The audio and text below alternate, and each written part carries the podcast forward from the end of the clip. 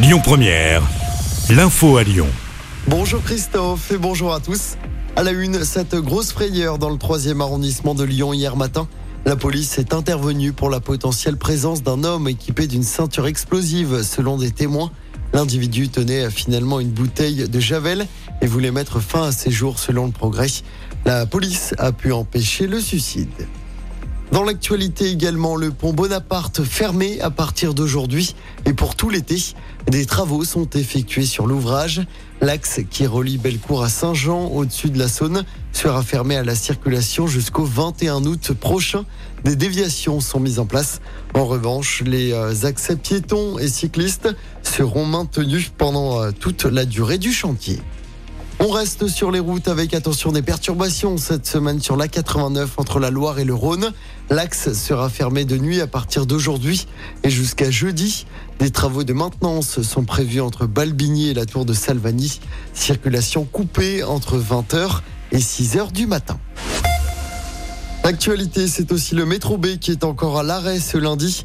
Comme depuis samedi, le trafic est totalement interrompu pour permettre les travaux de prolongement de la ligne vers Saint-Genis-Laval. Des bus relais sont mis en place. Le métro circulera de nouveau normalement à partir de demain matin.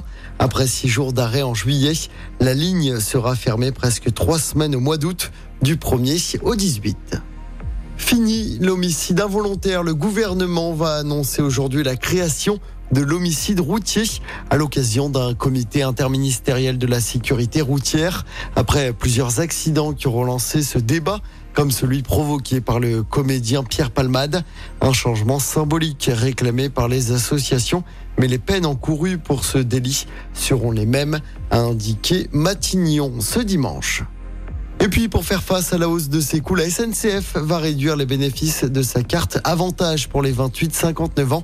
Les prix plafonds garantis par cette offre vont augmenter de 10 euros après l'été. Le prix de la carte à 49 euros reste inchangé. On passe au sport avec d'abord du tennis. Carlos Alcaraz, nouveau roi d'Angleterre. L'Espagnol de 20 ans a été sacré hier sur le gazon de Wimbledon. C'est son premier titre à Londres. Le numéro 1 mondial a battu Novak Djokovic, une victoire en 5-7. Et puis le Tour de France fait une pause aujourd'hui, c'est journée de repos pour les coureurs. La deuxième dans ce Tour de France. Hier, le néerlandais Wood a remporté l'étape à Saint-Gervais au pied du Mont Blanc. Vingegaard et Pogacar ont fini côte à côte. Le Danois conserve son maillot jaune et 10 secondes d'avance sur son rival.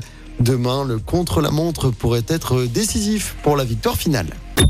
Écoutez votre radio Lyon Première en direct sur l'application Lyon Première, lyonpremière.fr et bien sûr à Lyon sur 90.2 FM et en DAB+. Lyon Première